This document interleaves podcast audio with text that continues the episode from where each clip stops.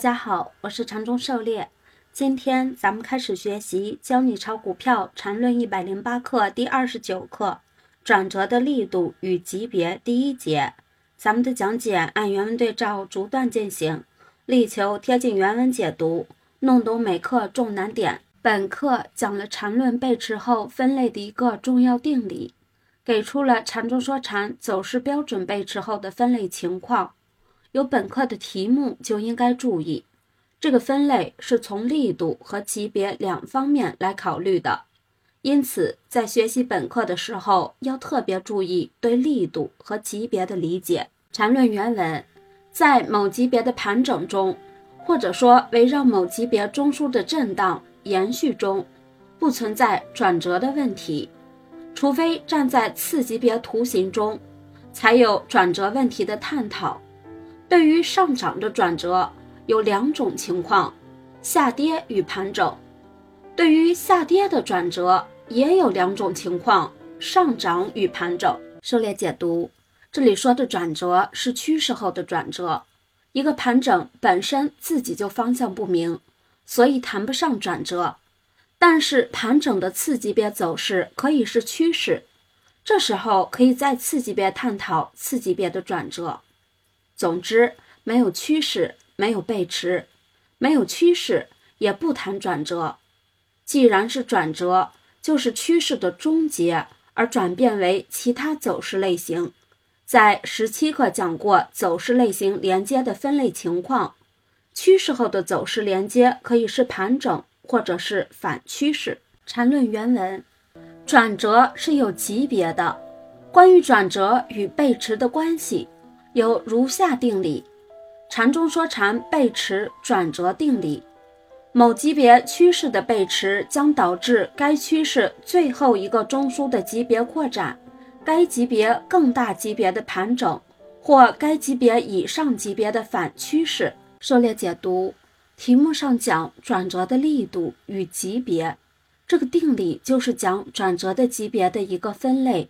而这个转折也是趋势背驰后的转折。由该定理可知，标准趋势背驰后的转折的级别可以分为三个层次：一、将当前趋势的最后一个中枢扩展升级；二、形成与当前趋势同级别的盘整或者同级别反趋势；三、形成比当前趋势级别更大级别的盘整或者更大级别的趋势。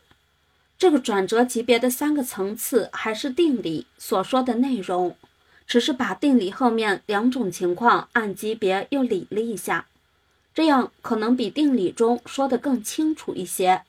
下面以下降趋势背驰为例，图解一下三种级别反转情况：一、将当前趋势的最后一个中枢扩展升级。上图蓝框是标准趋势背驰。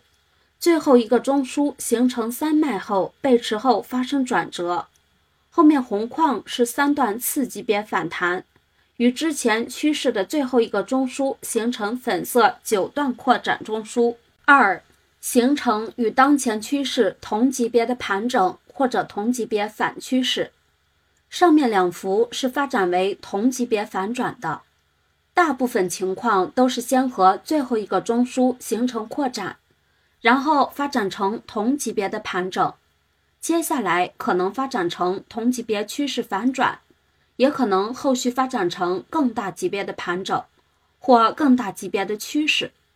总之，走势是一点一点发展出来的，是反弹还是反转，是多大级别的反转，这个提前是无法预知的。也就是禅师所说的。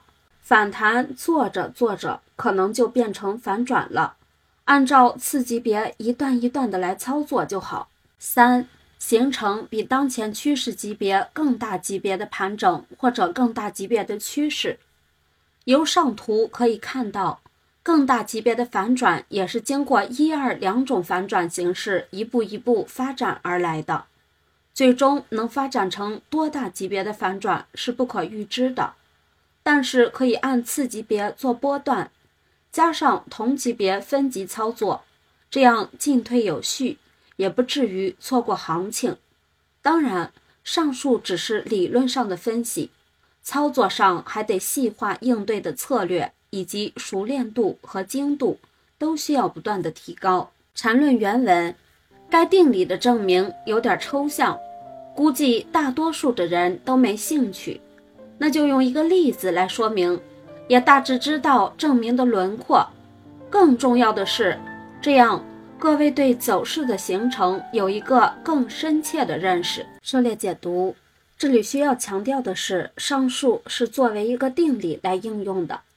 至于这个定理的正确性，禅师并没有给出完整详细的证明。但是这个定理给出了一个标准背驰后反转的级别上的可能情况的分类。有一种情况是被定理排除的。就是下图所示的，如图非标准背驰后走势的可能分类。按照定理，标准背驰后至少会出现对最后一个中枢的扩展，而要达到扩展，至少在标准背驰后需要三个次级别走势来完成。因此，这种仅有一个次级别反弹的情况，在标准背驰后是不会的。这种情况相当于形成一个新的扩张中枢，可以根据结合律看成一个新的下跌趋势，只是第二个中枢有所改变而已。这种情况是排除在定理之外的，也就是标准背驰后不会出现这个分类。但是需要注意的是，标准背驰只是一个理论上的标准形态，在实际走势中很难找到标准背驰形态。而且趋势中的多个中枢的级别或多或少的存在一些差异，所以很难保证标准背驰。加上我们个人判断的精度问题，所以在实际运用中，并不能把这种情况排除掉。所以，当我们判断背驰产生后，走出这种走势也不足为奇。但是这种情况极少数，只要背驰判断的精度够。反转走势发展都会符合上述定理分类的，也就是至少会形成一个扩展中枢。缠论原文，该趋势最后一个中枢的级别扩展，对于五分钟级别趋势发生背驰的情况，那这个五分钟级别的趋势里所具有的中枢都是五分钟级别的。假设共有 n 个，显然这个 n 大于等于二。考虑最后一个中枢的情况，最后的背驰段跌破该中枢后，该背驰段显然是一个一分钟以下级别的走势，否则就和该中枢是五分钟级别趋势的最后一个中枢的前提矛盾了。该背驰段出现第一类买点发生反弹，显然该反弹一定触及最后一个中枢的 DD 等于命 dn。也就是围绕该中枢震荡的最低点，否则如果反弹连这都触及不了，就等于在下面又至少形成一个新的五分钟中枢，这与上中枢是最后一个矛盾。这种只触及最后一个中枢的 DD 等于命 dn 的反弹，就是背驰后最弱的反弹。这种反弹。将把最后一个中枢变成一个级别上的扩展，例如把五分钟的中枢扩展成三十分钟甚至更大的中枢。热烈解读，上面禅师给出了背驰转折的级别的分类情况，这里又给出了力度的一个分类。背驰后的最弱反弹就是触及最后一个中枢的 DD，把最后一个中枢变成一个级别上的扩展，因此。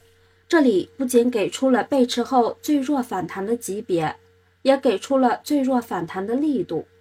级别就是至少形成扩展，也就是至少会有三段次级别，否则无法形成扩展。力度就是至少触及地地